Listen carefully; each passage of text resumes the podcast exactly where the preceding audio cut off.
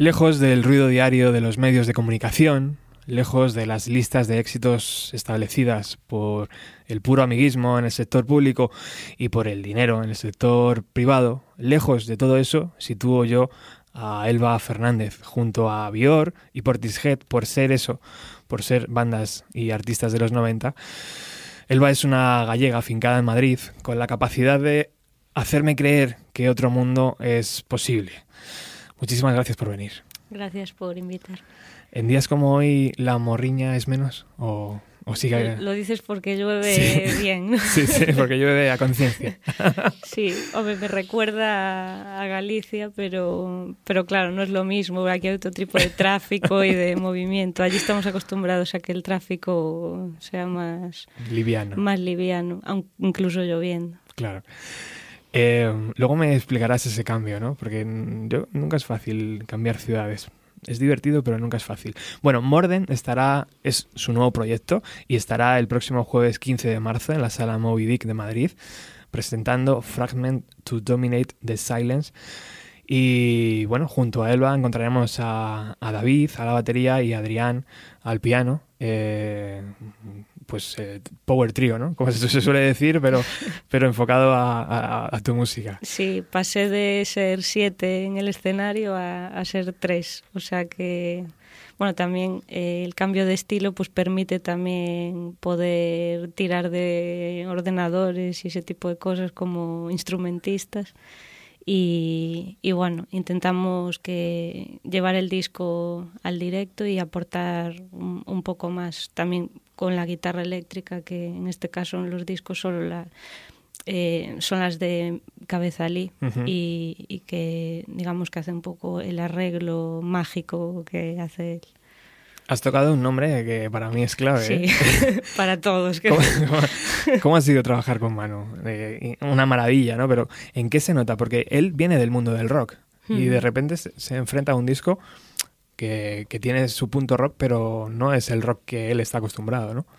Sí, pero además de que él es muy versátil y que entiendo que su, su mundo musical, digamos que eh, lo que escucha él eh, es muy amplio. Y, bueno, Manu nos conocimos en Origami porque compartíamos sello. Y, bueno, y nos conocimos porque yo hice algunas de las, de las carátulas de su disco de Avalina y también como, como cabezalí.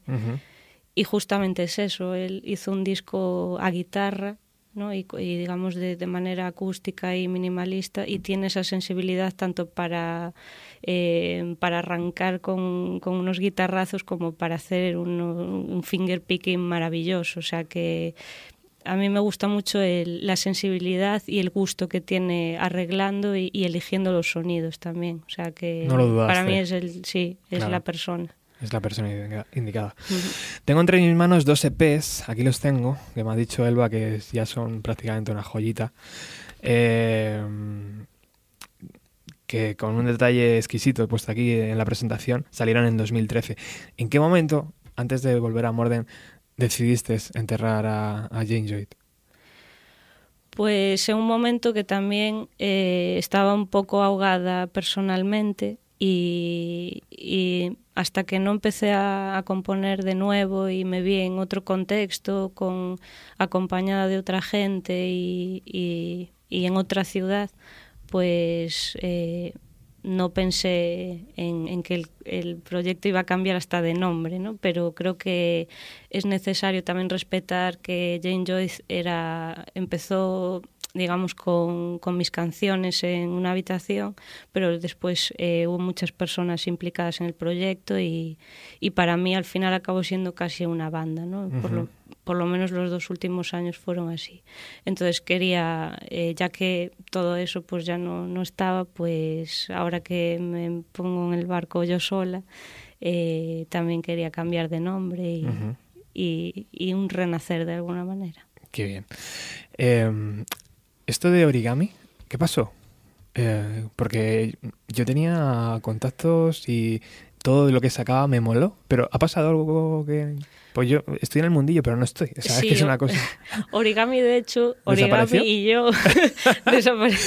No, no, o sea, es algo totalmente casual, ¿no? Ah. Pero, pero sí, o sea, se fue... Qué pena. Digamos... Eh, Miguel tiene otros proyectos y, y, digamos que le comía mucho tiempo y al final, pues eso, o sea, la música independiente ya sabemos todos cómo sí, funciona y no a veces se puede y a veces no puedes. Entonces, si él no consideraba que podía eh, dedicarle tiempo y calidad ¿no? a, a, a su proyecto discográfico, pues decidió porque, dejarlo. Porque calidad había de sobra, ¿eh? Sí, en todas claro, las presentaciones. Sí. Pero es que, claro, es que eso te quita muchísimo tiempo y, y además él tenía una visión de, de sello, pues eh, la verdad es que no muy común, claro. ¿no? O sea, mm. más, daba e, más europeo, más, daba mucho ¿no? apoyo, más, sí, sí, claro. sí, se lo tomaba mucho. ¿Te molesta si resucitamos durante 4 minutos y 15 segundos este proyecto? no, de hecho hace años que no lo escucho, o sea que mi reacción ahora... Vamos a grabarla en vídeo entonces. Dale, Alex. I am a bird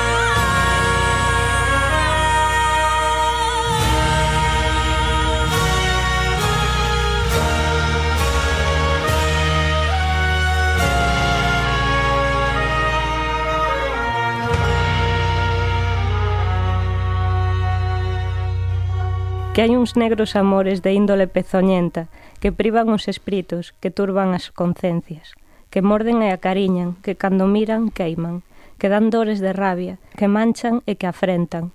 máis val morrer de friaxen que quentarse na súa fogueira. Julio, espero que no te importe, ¿eh? entre tú y yo. Bueno, igual que la música te da, a veces te quita, ¿no? Y, y, me gustaría saber durante esa temporada qué te hizo alejarte de la música. ¿Cuál fue decir, mm, me voy? Pues... Si eh, se puede decir, vamos. Sí, bueno, no, no voy a explicar mi vida aquí para aburrir a todo, todo el mundo, pero es una cuestión de autoestima, ¿no? Hay veces que, que por razones X, pues la autoestima de repente desaparece. Uh -huh. Y, y, uno pues piensa que no es capaz de hacer lo que lleva haciendo toda su vida, ¿no? Y son cosas muy sencillas, o sea, eh, se puede comparar con, con la gente que entra en depresión y que no puede ni levantarse de la cama, ¿no? Es un poco no no fue tan extremo, pero es la incapacidad, ¿no? Que a veces nuestra cabeza nos eh, nos juega esas malas pasadas. Y entonces, eh, bueno, pues de repente no te apetece escuchar música, no te apetece coger la guitarra y hasta que de repente, pues un día, de alguna manera, eh, te obligas o pasa algo que te obliga a eso. En mi caso recibí una llamada para, para hacer un encargo musical uh -huh. y, y, nació The Darkest Times y, y, bueno, a partir de ahí fue como, puedo. Entonces mm, volvió otra vez el gusanillo. ¿Pero por qué tenías dudas? Pues es que no se puede explicar. No se puede explicar, o sea, no, no, es algo que dice... Desde fuera se ve diferente, Sí, claro. como que todo te parece, hablando mal, una mierda, ¿no? Todo lo que haces. Claro. Entonces, eh, pues lo dejas hasta que hasta que puedes volver a ver... O sea, de hecho acabo de escuchar ahora esta canción que no podía escuchar. Vaya. Y, y me ha gustado. Guay. escucharla. Una buena, buena, buena noticia. ¿Y entonces qué es lo que te hizo regresar un proyecto? Un proyecto...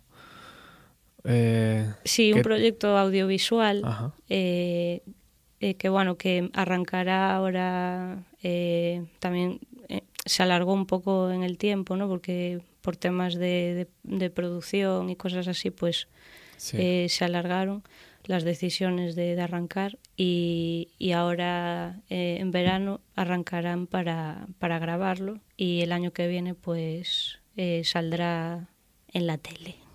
¿Y podremos escuchar en la tele parte de este trabajo? Eh, o, ¿O no tiene nada que ver? Sí, tiene, sí. tiene que ver. De hecho, muchas canciones están inspiradas en ese guion. Es un thriller, uh -huh. es una serie y, y bueno, The Darkest Times era, digamos, la canción principal, ¿no? Que, que digamos, eh, abriría la, la serie. Uh -huh. y, y, muchas canciones, pues, igual no suena, o sea, haremos canciones, digamos, música nueva, pero eh, nos basaremos en, en, algunas de ellas, claro. Qué guay. Eh, antes decía lo de Julio porque leíste el, el, el, la estrofa o el verso eh, de Rosalía en, en, su programa y yo lo he recuperado con todo el cariño y el respeto a Julio y porque ahí está la clave ¿no? del nombre del proyecto que es Morden uh -huh. acabado en M y no sé si te apetece lo has explicado ya muchas veces no pero no sé si te apetece explicar otra vez de por qué ese nombre no esa tarde que estabas leyendo el poemario y sí estaba buscando pues eso ya había decidido que tenía que cambiar de nombre uh -huh. y, y, quería, o sea, tenía la cabeza que fuese algo pues fácil de pronunciar, muy directo, eh, casi despersonalizado y, y, también que tuviese algo que ver con, con mi tierra, ¿no? De alguna manera. Y leyendo a, a Rosalía de repente vi Morden y digo... Mmm, Se encendió pues, la luz, ¿no? Sí, fue como me gustó. Y, y, me gustó también el concepto ¿no? de, de morder, de, de, la vida que nos muerde y que tenemos que morder para defendernos. Y, uh -huh. y bueno, y nació así. Y luego, pues miras en internet lo típico de a ver si alguien se llama así. es un momento crucial en claro, la vida de un artista. Claro, ¿eh? y buscas y dices a ver si. Uno de Houston, se llama Morden, ¿por qué? Claro. bueno, no había nadie. No encontraste no, a no nada. encontré a nadie en Spotify que, que, Qué que se bien. llamase Morden, así que dije, O sea que- bueno, pues ya está. Para adelante. ¿Qué te parece si escuchamos esa canción que abrió la lata de todas las demás? Vale, ¿Sí? genial. Dale, Alex. Lies on my lips.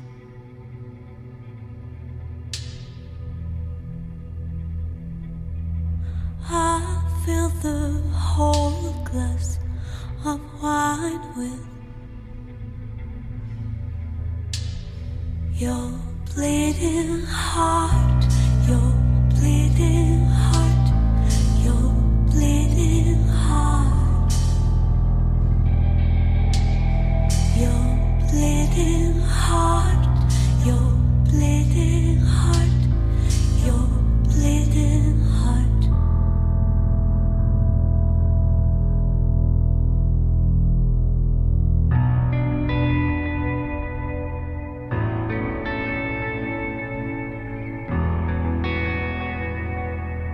Ah, ah, ah.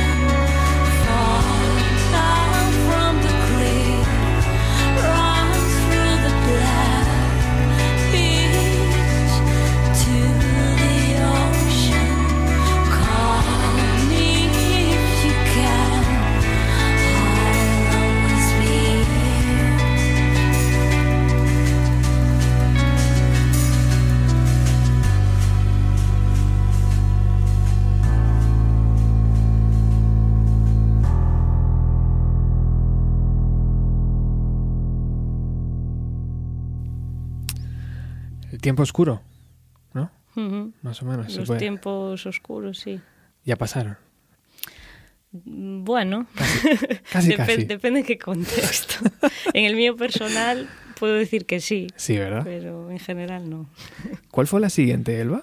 Después de... Pues sinceramente no lo sé. O Ya- sea, porque como pruebo cosas y esto tenía que salir y la acabé en ese momento, pero luego después también es verdad que cojo como ideas que luego quedan ahí y luego las vuelvo a, a recuperar. Entonces no sé cuál fue el segundo tema que realmente acabé. Creo que fue All of Me, pero, pero vamos, que da igual. igual. Da igual, sí. ¿Salieron todos más o menos rápido o, o costó? Bueno, dentro de...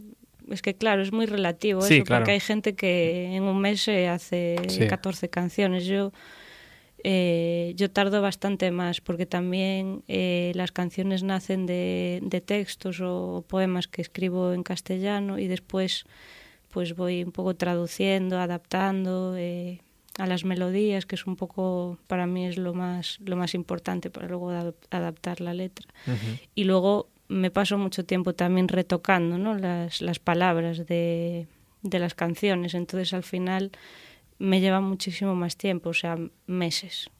Claro. Manuel cuando estuvo aquí presentando las producciones y cuando puso eh, Morden me dijo a, a micro cerrado que eras la artista, eh, a ver si lo recuerdo bien porque fue, pero bueno, a ver si lo transmito bien, Eh, eres la artista que más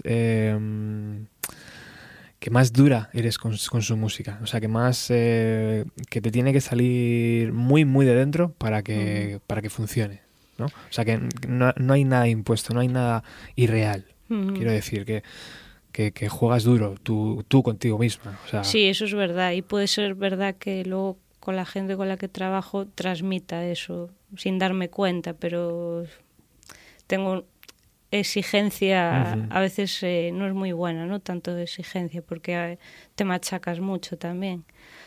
Pero claro, luego eh, cuando salen las cosas como, como uno tenía en la cabeza, la satisfacción es muchísimo más grande y, y compensa, a mí me compensa, vamos. claro. Mientras no afecte a la gente con la que estoy currando, porque... Yo creo que él estaba encantado, ¿eh? Sí, sí, sí. También estás hablando con, con- Estamos hablando de Manuel, que es un perfeccionista, ¿eh? Por eso digo que, Ah, es que, claro, o sea, cada uno... en Vaya su- dos, ¿no? Sí. Ahí trabajando mano a mano.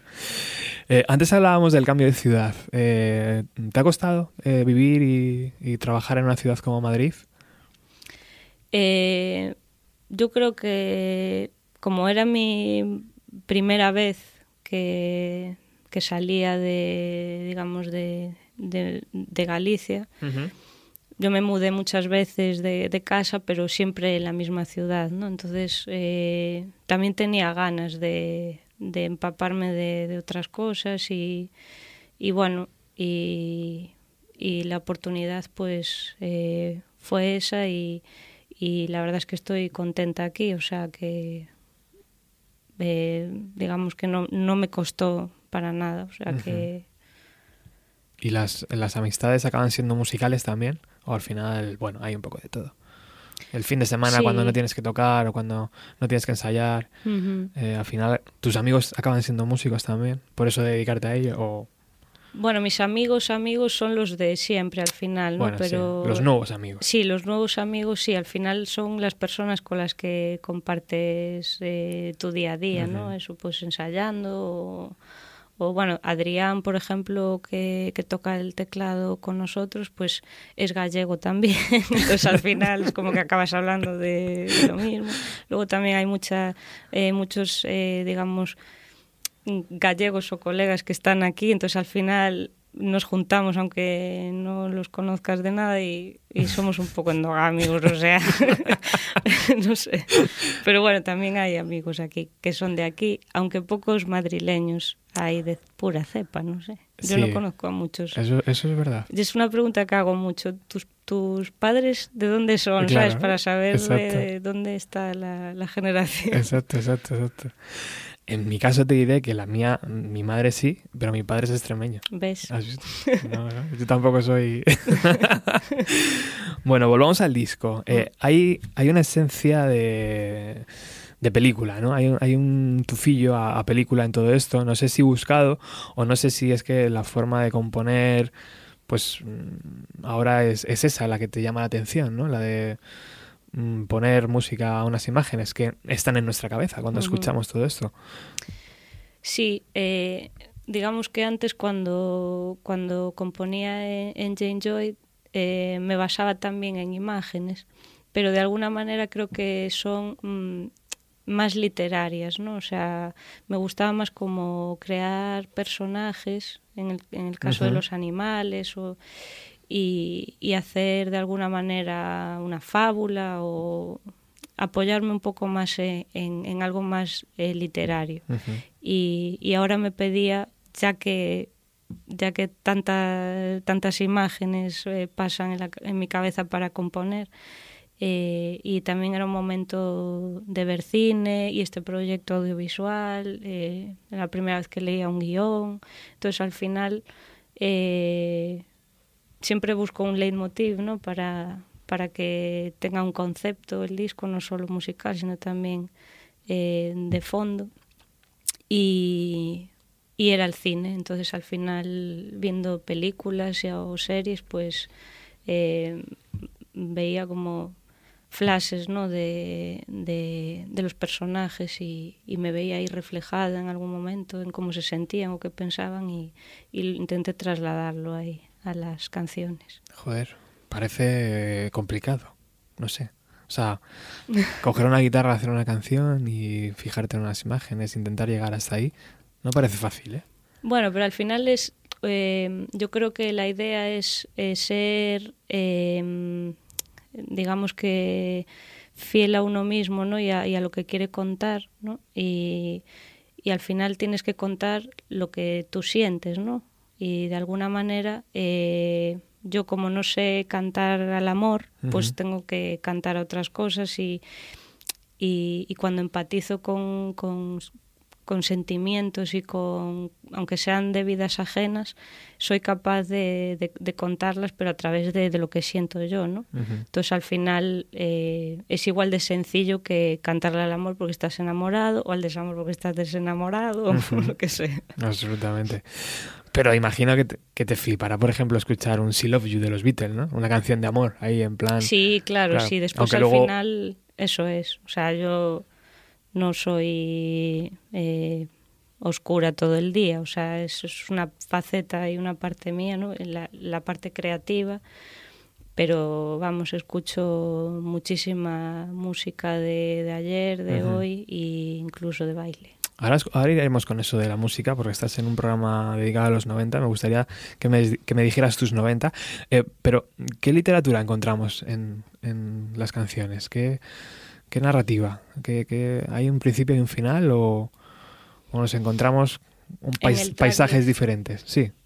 Eh, no, yo creo que no hay. Sí que el tracklist está formado de alguna manera para que musicalmente pues tenga ese sentido, ¿no? De, digamos, de, de historia sensitiva. Pero las historias son muy diferentes, o sea, no, no está contando una historia que, que tiene un principio y, y un final. De hecho, el, el, el tracklist es también el setlist, porque Ah. funciona también. que ya es como, claro, es como que el, el tracklist ya lo, lo- se hizo ya para como si funcionase en un directo, ¿no? Entonces ya es- probamos a cambiarlo y era como no. ¿Y se añade aquí algún bis después? ¿O, Por o- ahora no. ¿No? No, por ahora no, porque es que aparte de David y yo somos como que tiene que ser la canción perfecta. y nada, nos aprobamos a hacer alguna versión o algo así que nos apetece mucho. Pero como no funcionaba, era como, bueno, ya la encontraremos y cuando la encontremos, pues metemos alguna, alguna cosilla. Claro, Sí. si no, no hay que forzar. No hay que forzar, ¿no? Estáis a gusto con, con ese setli- setlist. Mm. Bueno, ¿qué te parece si escuchamos algún tema más de estos Vale. fragmentos para, para dominar el silencio? Alex, dale ahí al play. Are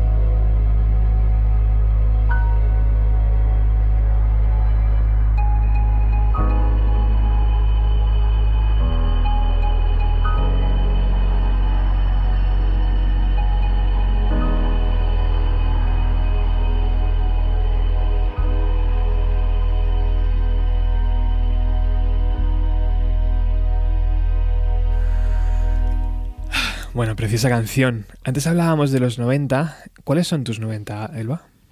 Mis 90 se resumen en Nirvana. Yes. O sea, es... Es, es la mejor hecho, respuesta que me puedes dar. eh, sí. Para mí, Pues claro. mira, es mi grupo, o sea, cuando, cuando escuchaba Nirvana digo, ¿será una cosa de ahora o será también mi grupo favorito cuando tenga, no sé, 30, 40 años? Lo sigue siendo. Sí, ¿verdad? Sí. ¿Qué te transmitió Kurt Cobain en sus canciones? Es que era una mezcla entre rabia y, sensibilidad. O sea, aparte que sus melodías eran eh, bonitas en, un entorno agresivo, ¿no? De, distorsión y, de letras muy viscerales y no sé. transmitía muy bien su personalidad en, sus canciones. Y, luego está el no sé qué que tiene que, que te llega y, y- te arrasa. Son de esas personas que tienen algo, ¿no? O sea, Mm. hay algo alrededor suyo que te atrapa. Con su mirada, con Sí. su... no sé, con lo que sea, ¿verdad? Sí, hay gente, es verdad que como todos estos grandes grupos pues estuvieron muy mediatizados también y que luego también hay gente así que conoces en el día a día que no son tan conocidos y que te atrapan también, pero claro, no tienen, digamos, esa, esa suerte de estar ahí o esa difusión o, o lo que sea, pero él era uno de ellos. ¿Cuál es tu canción favorita, si tienes?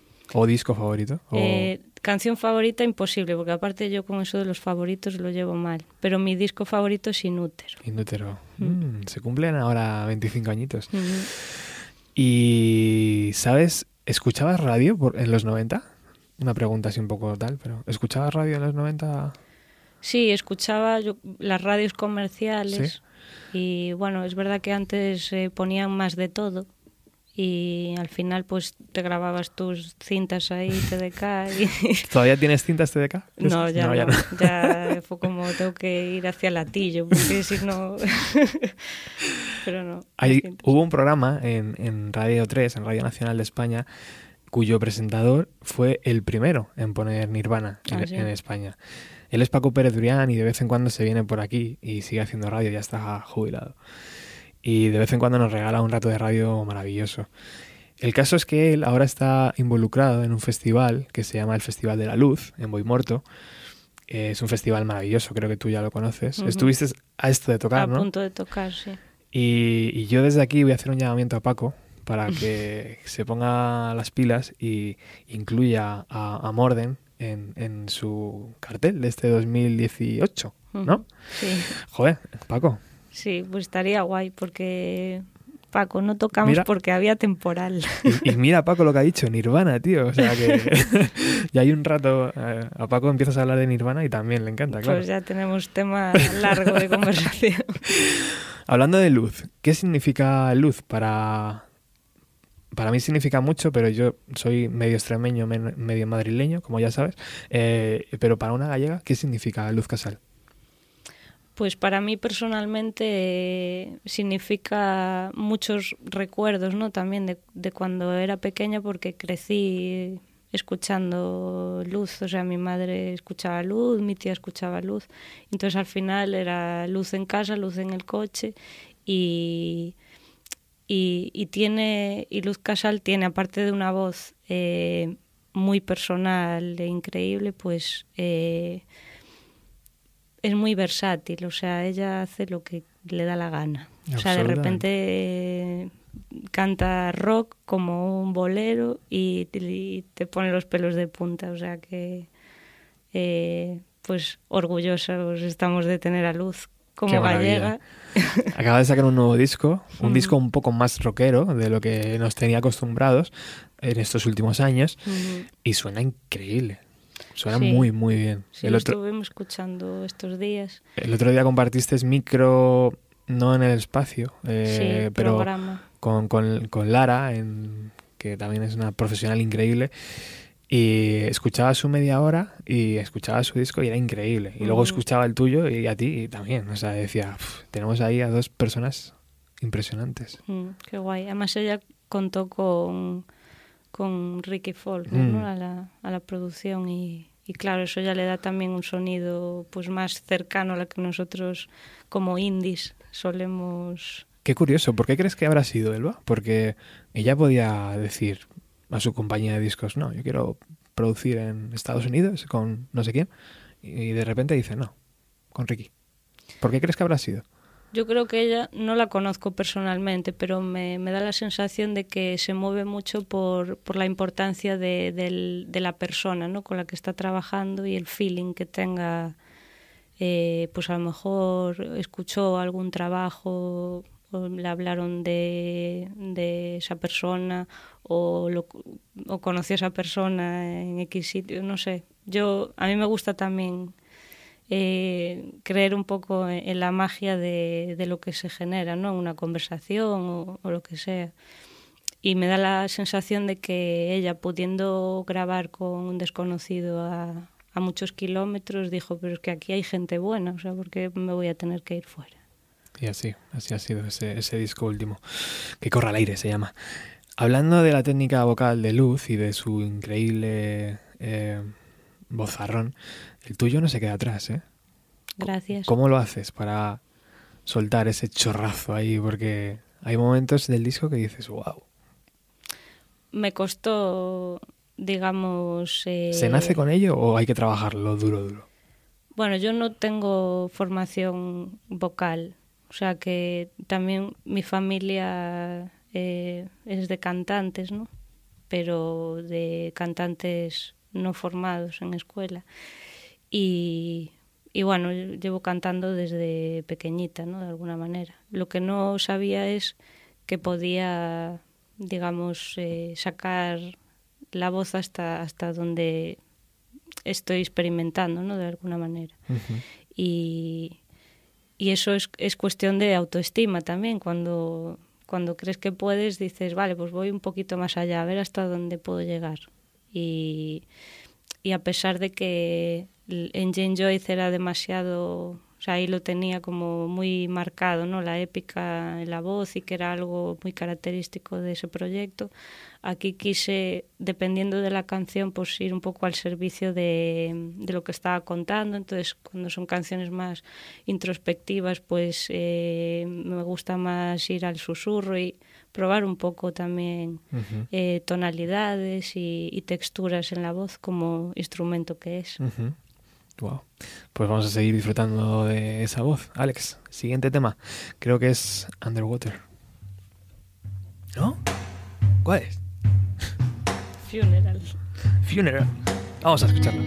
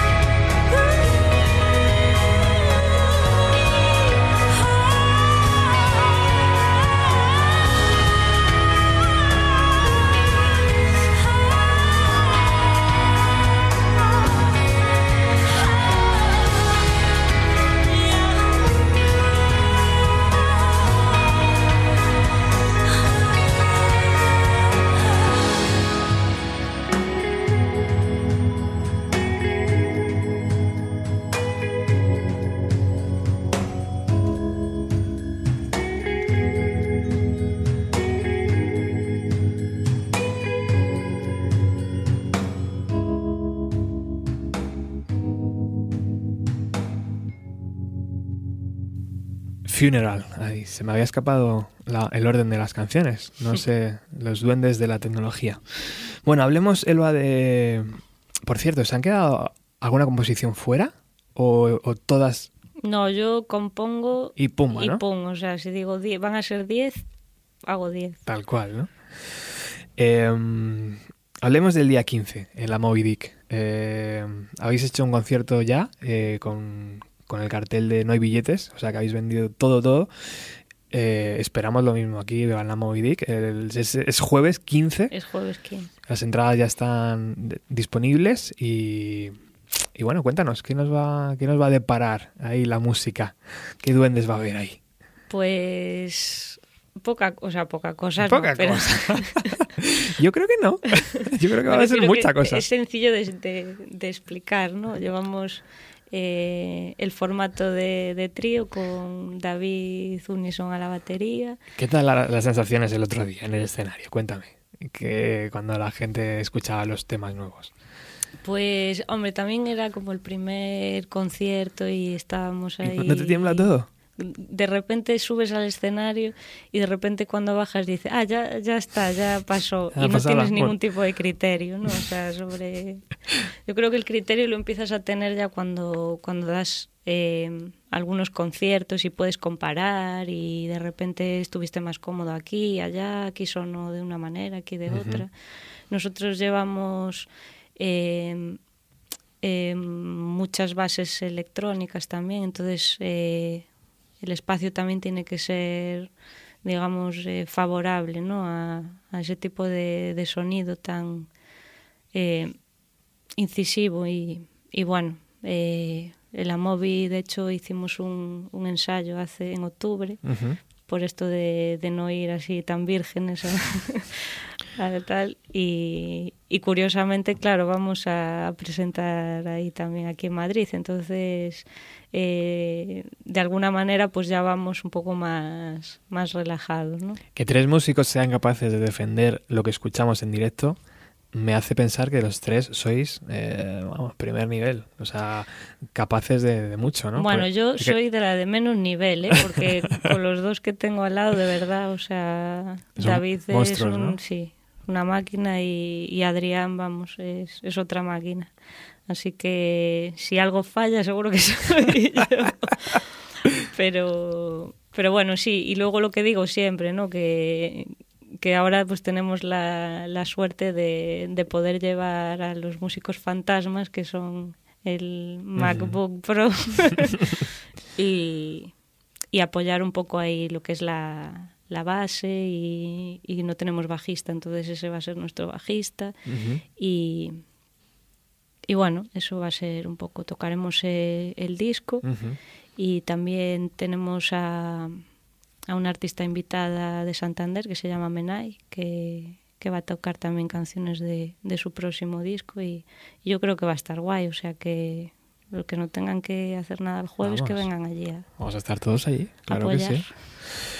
Eh, ¿El formato trío ha sido por algo? ¿En plan menos es más? ¿O ha sido em, decir, bueno, ya con estos dos lo tenemos súper estudiado y va a sonar bien? O, o ya te digo, ha sido en plan, vamos a, a tirar de menos gente para que sea... Lo, lo digo antes porque me decías, es que el anterior proyecto era como una macro banda. ¿no? Y aquí parece como que has reducido tanto, tanto, tanto.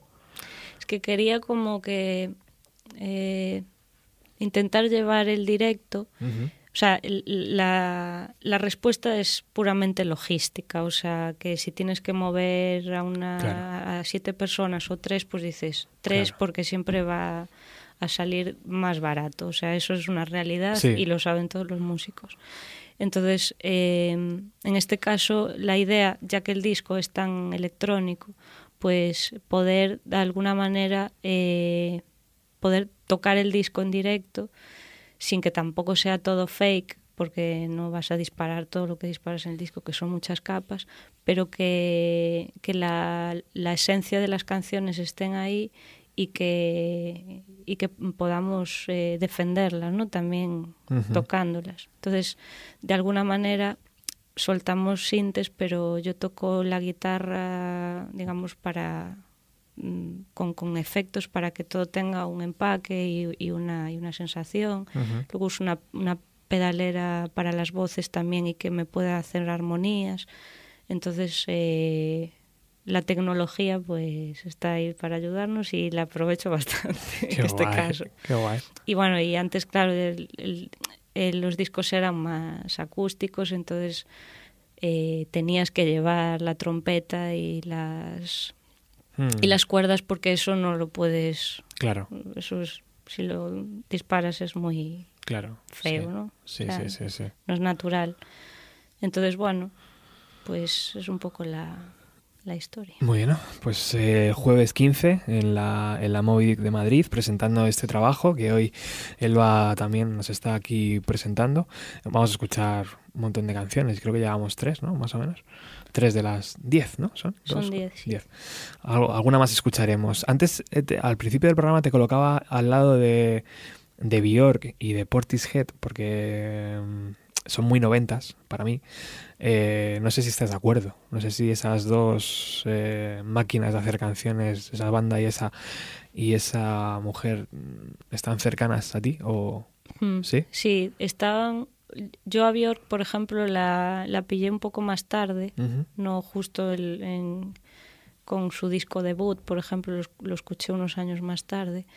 Eh, bueno, la escuchaba en la radio, pero digamos la, el, el disco en sí, la discografía y eso, pero sí que la tengo, la tengo presente como, como artista que me, que me aporta.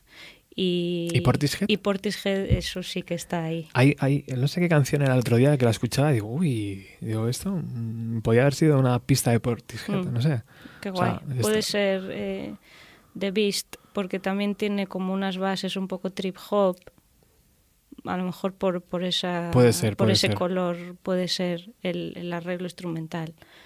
Pero bueno, que No sé si te pasa también a ti que en plan te pones a caminar y a escuchar música y da igual la canción que sea, tú la escuchas, ¿sabes? Y vas recibiendo información, pero luego realmente vas el- ves el setlist y dices, joder. ¿cuál era esa que me recordaba por Portishead?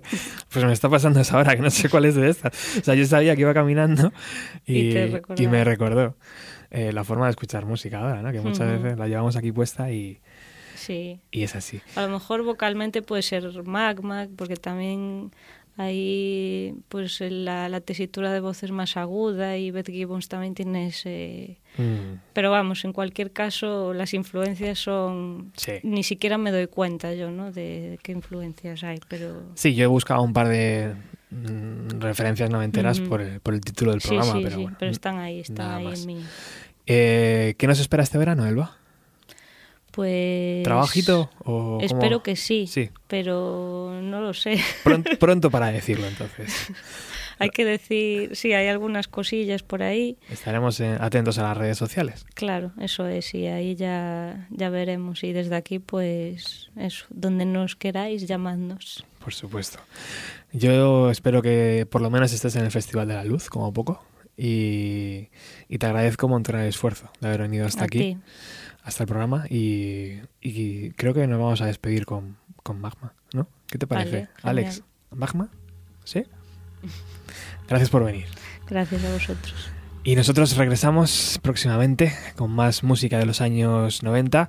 Recordar este proyecto, ¿eh? Morden, merece la pena. Estará el jueves 15 de marzo en la Moby Dick de Madrid y, y visitar sus redes sociales para haceros con una copia del disco que es una exquisitez, es una maravilla y, y se me olvida siempre. Alex está al otro lado, Alex Gabasa en el control técnico. Chao.